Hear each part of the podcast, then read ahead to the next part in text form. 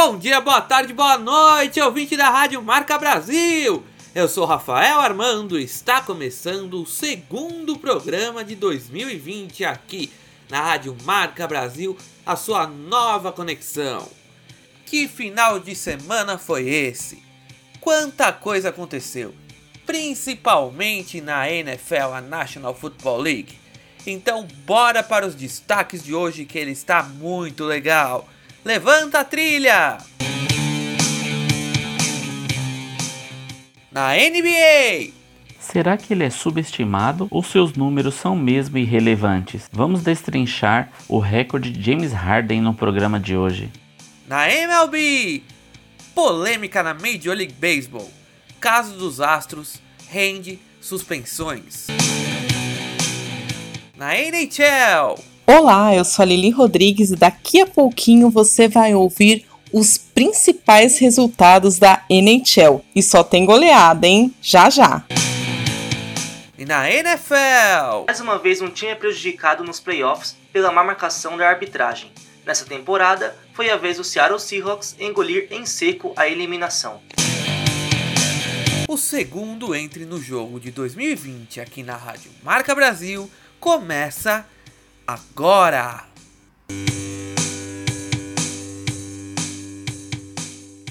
Basquete!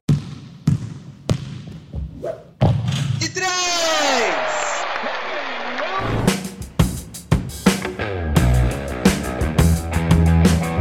Boa noite, amigos ouvintes do programa Entre no Jogo, da sua Rádio Marca Brasil. Aqui quem fala é o pronto e restabelecido comentarista e amante de NBA Marcos Rogério. No programa de hoje, vamos contar um pouco sobre o recordista de pontos da última década, James Harden. Contando o período de 1 de janeiro de 2010 a 31 de dezembro de 2019, o Barba, como é conhecido, fez nada mais nada menos que 19.578 pontos superando até o superastro dos Los Angeles Lakers, LeBron James, em 200 pontos. Cabe ressaltar que Harden era o sexto homem do time do Oklahoma City Thunder, que contava com as estrelas Russell Westbrook e Kevin Durant. Somente na temporada 2012-2013 passou a ser titular. Na atual temporada, Harden tem uma média de 38,2 pontos por jogo. Esse número supera o número do mito Michael Jordan, que na temporada 86-87 teve uma média de 37,1 ponto por jogo. Dizem que ele é um chuta-chuta e que cava muitas faltas, por esse motivo tem uma elevação na sua média de pontos. Mas vamos falar de aproveitamento. Ele tem 46% de acerto dos arremessos de quadra. E sobre os lances livres, Harden fez em duas partidas contra Cleveland Cavaliers e contra Orlando Magic 55 e 54 pontos, respectivamente. Destes, ele fez em lances livres 5 contra Cleveland e 6 contra Orlando. É muito? Será que se estivéssemos falando desses números para LeBron James, Stephen Curry, Kevin Durant, Kawhi Leonard, entre outras estrelas, as manchetes seriam outras? Será que seriam mais exaltados? Ou seriam subestimados como é James Harden? Não vamos deixar de exaltar ao maior pontuador da década. Vamos colocar o nome de James Harden no seu devido lugar, no de maior pontuador da década de 2010. E segue impossível a caça aos líderes das conferências. Milwaukee Bucks pelo lado leste e Los Angeles Lakers pelo lado oeste seguem firmes e fortes na liderança. Essa semana tivemos o retorno de Kyrie Irving para os Nets e teremos a estreia de Zion Williamson pelos Pelicans. Será que eles vão dar um rumo diferente para seus respectivos clubes? Vamos ver, vamos acompanhar aqui no Entre no Jogo. Por hoje é só, pessoal. Nos vemos no próximo programa. Fiquem com Deus, tenham uma ótima semana e chua!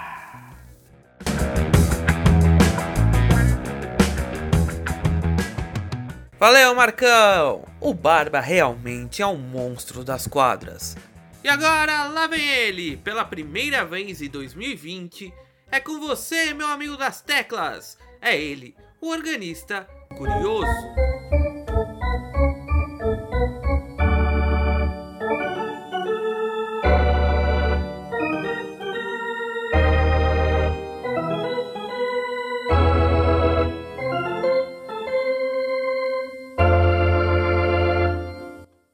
Carlo Lewis é um dos maiores atletas de todos os tempos, que faturou 10 medalhas em Jogos Olímpicos, sendo 9 de ouro e mais 10 em campeonatos mundiais de atletismo, com 8 medalhas douradas. Mas o que ele tem a ver com o basquete? A resposta é que em 1984, o Chicago Bulls o recrutou na escolha geral de número 208. Mas o grande atleta nunca chegou a entrar em quadra com o uniforme da equipe de Chicago, que naquele ano havia recrutado Michael Jordan em sua primeira escolha do draft. Imagina essas duas lendas juntos. Mas aí o mundo perderia um dos maiores atletas de todos os tempos em seu esporte. Até a próxima semana.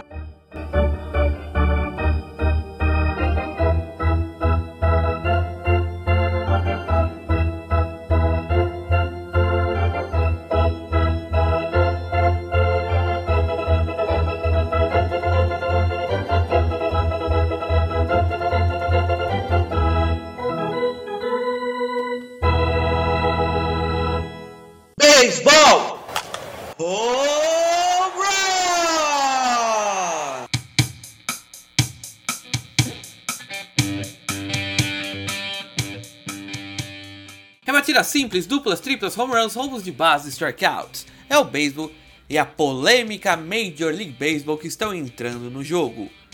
Saiu ontem a punição para o Houston Astros devido à acusação de terem trapaceado para chegarem à World Series de 2017, onde acabaram sendo campeões.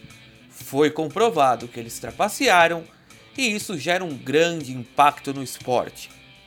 Eu vou colocar aqui um trechinho do programa do dia 26 de novembro de 2019, quando surgiu essa polêmica para você relembrar o caso. Os repórteres Ken Rosenthal e Ivan Drellish do site The Athletic trouxeram à tona uma trapaça cometida pelo Houston Astros em 2017, quando foram campeões da World Series pela primeira vez em sua história. Incluindo o ex-arremessador dos Astros, Mike Fiers, e outras fontes que não foram reveladas, os repórteres afirmavam que os Astros tinham uma câmera posicionada no outfield nos jogos no Minute Maid Park, estádio dos Astros, e essa câmera servia para capturar sinais que o catcher adversário sinalizava a seu arremessador. O sinal da câmera ia para o clubhouse dos Astros e durante os jogos em casa eles iam vendo e decorando os sinais do adversário. Assim, quando fossem rebater, eles saberiam onde a bola iria. Algumas fontes falam que uma lixeira que ficava abaixo do monitor, onde mostrava as imagens da câmera, era onde eles batiam para sinalizar que tipo de arremesso seria. O repórter Joel Sherman recentemente trouxe à tona que os astros poderiam estar usando um sinal vibratório para avisar que tipo de arremesso seria e o rebatedor chegar mais rápido à bola. Por exemplo, uma vez que vibrou, era uma bola rápida, duas, uma bola de curva e por aí vai. Esse escândalo está sendo considerado o maior da história dos esportes americanos. Sim, o maior escândalo da história dos esportes americanos, inclui, incluindo National Hockey League, NFL, NBA, National Hockey League, National Football League, National Basketball Association e também a Major League Baseball. Ligas centenárias e nunca na história tivemos um escândalo como esse. Segundo o site Bleach Report, a polêmica pode envolver pessoas como Kevin Goldstein, executivo dos Astros, que teria sugerido o uso da câmera, Jeff Hullo, gerente geral e presidente de beisebol dos Astros, que mesmo que ele não esteja envolvido no caso, poderá ser punido pela negligência por não saber o que acontecia dentro da sua própria organização. Já imaginou? O cara falar que não vê nada e não sabe, mas ele tem que ser punido também, se for provado o caso. O técnico AJ Hint, que no caso seja Provado pela investigação da Major League Baseball, é praticamente impossível que ele também não saiba do que está acontecendo com seu próprio time ali no vestiário enquanto ele está comandando a equipe. É praticamente impossível, não é mesmo? E o caso ainda pode chegar a outras equipes, como o Boston Red Sox e o New York Mets, já que os seus atuais treinadores faziam parte dos Astros em 2017.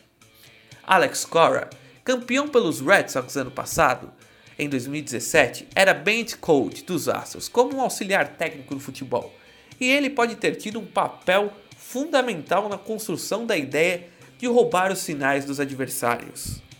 Assim como Carlos Beltran, o recém-contratado técnico do New York Mets, estava na sua última temporada como atleta em 2017, atuando pelos Astros, e pode ter feito muito mais do que um simples atleta faria pelos Astros, e ter colaborado com o roubo de sinais. Bom, agora que relembramos o caso, vamos às punições. A franquia Houston Astros foi punida com uma multa de apenas 5 milhões de dólares, valor irrisório para um tamanho de uma franquia de uma das principais ligas dos esportes americanos.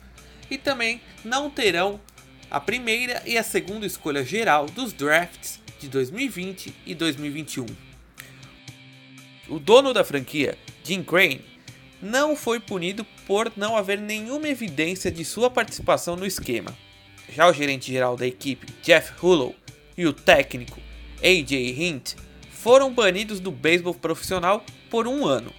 Logo após a decisão da Major League Baseball, os Astros demitiram seus funcionários que foram acusados de roubarem os sinais. A pergunta que fica é: as punições foram suficientes? Será que trapacear no mais alto nível do beisebol profissional Valeu a pena? Será que vale a pena ficar na história como um técnico campeão de 2017, mas haverá para sempre um asterisco no título? Se pegarmos com outras punições, talvez a punição tenha sido branda. Muitos fãs em situações como essa lembram do caso do jogador e treinador do Cincinnati Reds, Pete Rose, que apostava no seu próprio time e foi banido para sempre. Ou o caso ainda do White Sox de 1919, que entregou a World Series, ou também o caso dos jogadores que foram pegos com esteroides. Nesses casos, o principal culpado sempre foram os jogadores. Mas no caso dos Astros, será que também não deveria ter uma punição mais forte para a franquia Houston Astros? Pois os jogadores, o técnico, o gerente geral, eles eram funcionários do Houston Astros. Com isso, a franquia foi beneficiada, não só os jogadores. Certo que no caso, por exemplo, do White Sox, prejudicado foi a franquia, pois os seus jogadores entregaram o título. Vai, por exemplo, no caso do Pete Rose, ele não apostava que o time dele ia perder, então não teve nenhuma punição contra a franquia, porque a franquia foi indiferente nesse caso. No caso dos jogadores com esteroides, as franquias acabaram também sendo vítimas, pois o jogador estava melhorando seu desempenho, então ele teria um melhor desempenho. Fora as franquias que. Não sei, pode ser que tenha tido alguma franquia ou outra que incentivava o uso do esteroide, mas o que eu sei é que esses jogadores se beneficiavam. Então, por exemplo, o Sammy Sosa que jogava no Chicago Cubs. Os Cubs não foram campeões na época dele e ele que tinham uns números de home runs absurdos. Mas quem se prejudicou foi o próprio Sammy Sosa.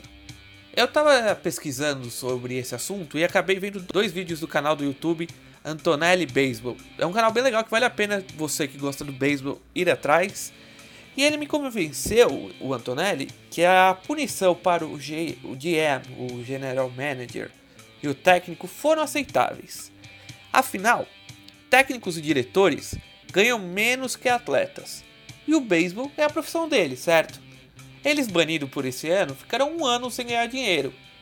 Um ano sem ganhar dinheiro é muita coisa. Então é uma punição razoável. Outro caso que o Antonelli do canal Antonelli Baseball levantou e eu quis trazer para você, ouvinte da Rádio Marca Brasil, é o fato de que entre 2014 e 2017 os jogadores de todas as equipes tinham livre acesso à sala de replay. A sala de replay é uma sala onde o, a comissão técnica pode entrar para analisar um replay se quer desafiar uma jogada. Por exemplo, quando a bola é jogada em direção à primeira base, o corredor está correndo para ver se vai desafiar essa jogada. Mas eles estavam usando essa sala de replay para roubar os sinais do catcher quando tinha um jogador do seu time em base, para facilitar para o jogador que ia rebater e com isso fazer seu jogador andar e marcar corridas. Mas isso, até 2018 não havia lei que proibisse. E em 2018, a MLB prometeu punições para quem o fizesse. Assim, nos playoffs tinha alguém da liga supervisionando as salas de replay. Mas e na temporada regular? A resposta: não tinha. Em 2018, o Boston Red Sox foi o campeão da World Series e seu técnico Alex Cora é um dos acusados de ter participado do esquema do Houston Astros. E agora esse título também está sob suspeita. Certo que o caso dos Astros foi diferente, porque os Astros roubavam todos os sinais, pois eles filmavam a mão do catcher durante o jogo. Isso um passo além do que se sabia do que estava acontecendo nos bastidores do beisebol até 2017 e 2018. E curiosamente, nas duas oportunidades, a equipe derrotada na World Series foi o Los Angeles Dodgers, uma das maiores franquias e uma das com mais torcida dos esportes americanos mundo afora, o que ajuda na repercussão do caso. Tentar roubar os sinais do adversário sempre existiu, mas o problema maior nesse caso foi a forma em que esses sinais foram roubados. Quando o jogador está em alguma base, ele pode ver os sinais do catcher adversário e eventualmente ele pode decifrá-los e passar para o resto do time. Isso acontece desde sempre. Faz parte do jogo. Mas quando se rouba sinais antes do jogo de maneira eletrônica, em que o jogador já sabe os arremessos que o pitcher irá arremessar, isso é trapaça.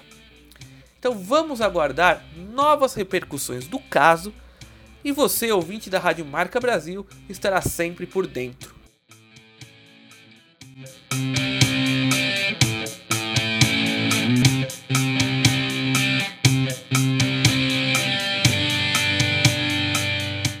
E agora uma notícia triste no mundo do beisebol.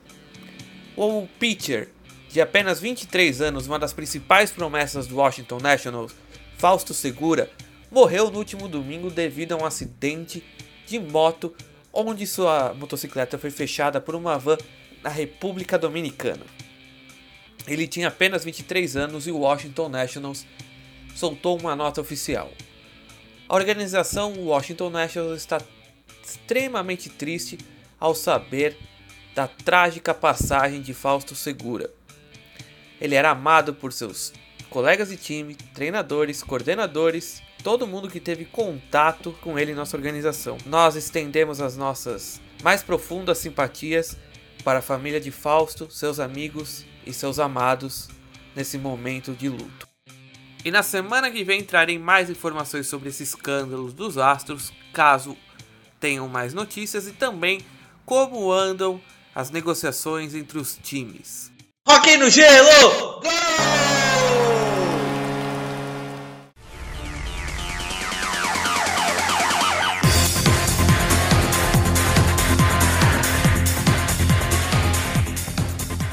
Vista seu capacete, calça seus patins, pegue seu stick, pois o puck já está no gelo e a Lili Rodrigues já está pronta para marcar um golaço e trazer as principais goleadas desse último final de semana de National Hockey League, a NHL. É com você, Lili! Olá, eu sou a Lili Rodrigues e vou contar para vocês os últimos principais resultados da NHL, a National Hockey League. E hoje eu só vou falar das goleadas do final de semana. Olha só. No sábado, o Vancouver Canucks venceu por 6 a 3 o Sabres. Olha só, o Sabres que no domingo, inclusive, venceu também de goleada, né, o Buffalo Sabres. O Red Wings foi 5 a 1. Mas ainda no sábado, tivemos o New Jersey Devils vencendo o Capitals por 5 a 1. Também tivemos o New York Rangers perdendo feio para o St. Louis Blues, 5 a 2 para o Blues. Já no domingo, o Maple Leafs, aquele time bacanérrimo de Toronto, perdeu, mas perdeu muito feio para o Florida Panthers. Foi Florida marcou 8 gols, enquanto o Maple Leafs apenas 4. E tivemos também na segunda umas boas goleadas, né? O New York Islanders, aquele jogo que teve aquele casal que fez aquela brincadeira toda, é, aquele possível noivo não se deu tão bem assim. O Rangers foi lá e meteu 6 a 2 no Islanders. Foi bem, bem difícil esse resultado. O Philadelphia Flyers também foi lá em Boston e marcou 6 a 5 contra o Boston Bruins, que começou ganhando, mas não conseguiu segurar o placar. O. Louis Blues voltou a dar o ar da graça contra o Ducks e venceu o pessoal por 4 a 1. Olha só esse resultado também super largo aí. Esses foram os últimos resultados do final de semana, muitas goleadas, inclusive mas a semana que vem vai ter muito mais. Então eu volto com vocês falando da NHL, tá bom? Até lá! Valeu, Lili! Realmente esse final de semana da NHL só jogão, só grandes goleadas. Semana que vem ela volta com mais hockey no gelo aqui na Rádio Marca Brasil. E agora vamos para outro esporte que teve jogos incríveis. Futebol americano!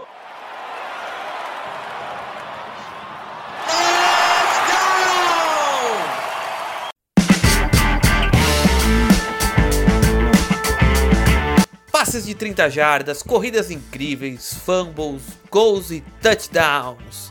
Falando em touchdown, o Lucas Biagio está entrando no jogo para marcar um touchdown épico e nos contar o que aconteceu de melhor nos playoffs da National Football League, a NFL. É com você, Lucas. Mais uma rodada dos playoffs da NFL com direito a tudo, partidas eletrizantes, virada histórica, excelentes jogadas e até erro da arbitragem. O primeiro jogo que destaco é o confronto entre Titans e Ravens. Mais uma vez a franquia de Tennessee deu um show de futebol americano e eliminou mais um favorito ao título. Quem diria, hein? Primeiro os Patriots e agora os Ravens lá em Baltimore. O time não tremeu para Lamar Jackson e companhia e meteram 28 a 12 fácil fácil. Ninguém sabe exatamente o que fez parar o ataque surpreendente dos Ravens, que dessa vez fizeram uma péssima partida. Mas o quarterback de Baltimore assumiu o erro, dizendo que, abre aspas, perdemos para nós mesmos. Nós tivemos, eu tive muitos erros, três turnovers, isso não deveria acontecer, fecha aspas. E para um time que era o melhor da temporada, não deveria acontecer mesmo. Só que eu acredito que o que definiu o resultado da partida foi muita garra e um ótimo jogo de futebol americano apresentado pelo time dos Titans, coisa que lá no Missouri outro visitante estava traçando o mesmo caminho e não aguentou. Estou falando da partida entre Texans e Chiefs. Houston estava vencendo de lavada por 24 a 0 no começo do jogo, mas Patrick Mahomes e seus amigos mostraram o porquê estão na NFL e conseguiram a quarta maior virada da história dos playoffs, Antes de acabar o primeiro tempo, o QB de Kansas é, comandou seu time para 4 touchdowns, virando o jogo. A partir dali, só mantiveram o ritmo e a partida terminou em 51 a 31. Uma virada histórica. Além disso, se tornou o primeiro time da história das finais a fazer 50 pontos sem pontuar no primeiro quarto, e também o único a, após estar perdendo por 20 pontos, vencer o mesmo jogo por 20 pontos e agora enfrentam os Titans na final da conferência da AFC. Estava para acontecer também, mas teve um final amargo para o torcedor de Seattle, foi a grande batalha do norte entre Seahawks e Packers em Green Bay. No primeiro tempo, a franquia de Seattle estava dormindo no jogo, a defesa cedendo muitas jardas, Russell Wilson em seu ataque não conquistando nada e nem pontuando, e facilmente a partida ficou 21 a 3 para Green Bay. Os Seahawks só conseguiram marcar o seu primeiro touchdown no início do terceiro quarto. Só que logo em seguida a defesa falhou de novo e os Packers marcaram mais um, levando para 28 a 10. Era tudo ou nada para Seattle, e no último quarto, o quarterback da franquia fez suas mágicas e junto com Beast Mode e Tyler Lockett deixaram o placar 28 a 23.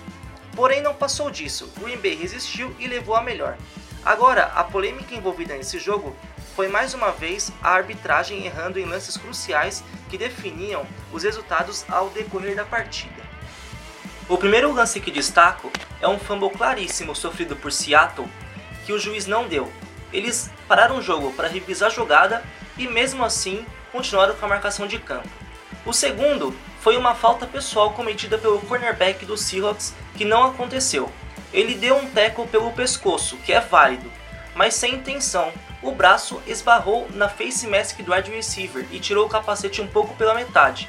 O juiz entendeu que foi proposital e deu a falta. E para quem não sabe, falta pessoal é de 15 jardas. Com isso, os Packers avançaram para a red zone de graça, levando ao meu próximo destaque. Com a ajuda dessa infração, Green Bay chegou ao seu terceiro touchdown, que também foi duvidoso, porque não mostrou claramente o jogador entrando com a bola na end zone no meio do bolo das trincheiras na linha de uma jarda. Não se sabe se ele encostou o joelho no chão primeiro e depois entrou, ou se entrou por centímetros e depois encostou o joelho. O capacete entrou, mas a bola é o que importa, né? E isso nunca saberemos nitidamente. A princípio, as zebras deram um ponto, depois revisaram e mantiveram a marcação de campo. E o último lance que destaco foi o último do jogo, na conquista do último first down de Green Bay depois do 2-minute warning, que definiu o fim da partida. Nele ocorreu o seguinte: Aaron Rodgers passou a bola para o Tyrande Jimmy Graham. Ele foi taqueado muito perto da linha da primeira descida e se arrastou mais um pouco, mas também não se é, soube claramente se ele conseguiu ultrapassar a bola antes de encostar o ombro no chão. Mesmo lance que no do touchdown, só que agora com o ombro. O impressionante foi que os juízes revisaram, deram o first down, porém revisaram de novo e a marcação manteve. Isso é muito estranho de acontecer, eu em 10 anos acompanhando nunca vi. Revisar a jogada, dar o resultado, revisar de novo e dar o mesmo resultado. Eu, como torcedor, fã e comentarista, acho muito triste ver a NFL com esses problemas é, de arbitragem em pleno playoffs.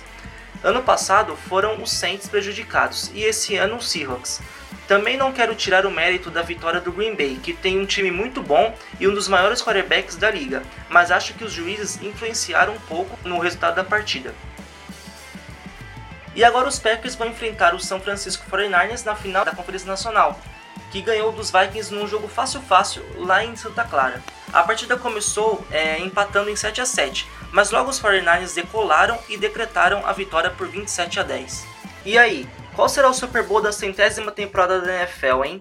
Chiefs e Packers, Titans e Packers, 49ers e Chiefs ou 49ers e Titans? Para mim agora tanto faz, só espero um excelente jogo. Bom, por hoje é só. Até mais, de Lucas Biagio para o programa Entre no Jogo. Vai lá, Rafa. Valeu, Lucas! Que final de semana de futebol americano, hein? E na semana que vem ele volta com os resultados e os melhores momentos das finais das conferências americana e nacional, AFC e NFC. Semana que vem, mais futebol americano aqui no Entre no Jogo.